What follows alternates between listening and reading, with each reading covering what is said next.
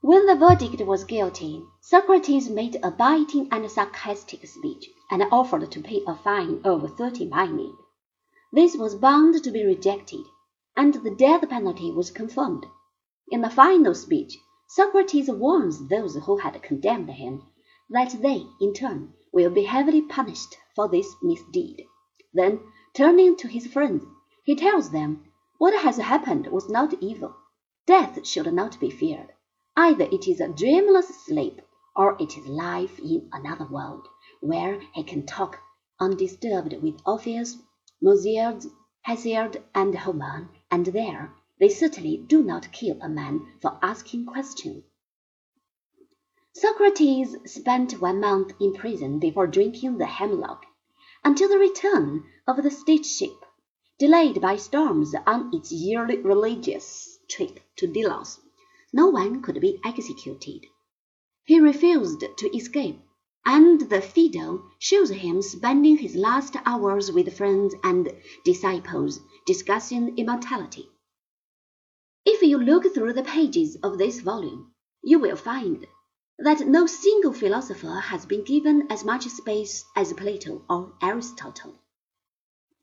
That this should be so results from their unique position in the history of philosophy.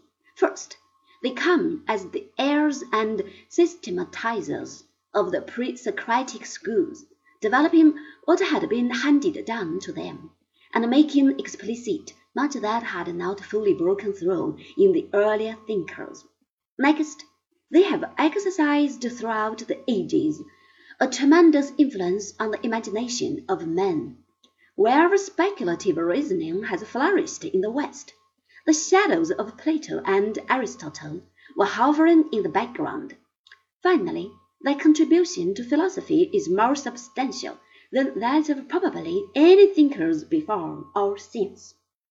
There is hardly a philosophic problem on which they did not say something of value, and anyone who nowadays sets out to be original, while ignoring Athenian philosophy, does so at his own peril.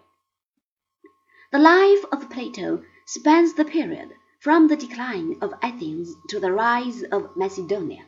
He was born in 428 B.C., one year after the death of Pericles, and thus grew up during the Peloponnesian War.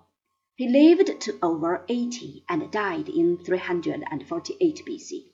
His family background was aristocratic and so was his upbringing. Ariston, his father, traced his own ancestry back to the Athenian royalty of old, whereas Perictione, the mother of Plato, came from a family which had long been active in politics.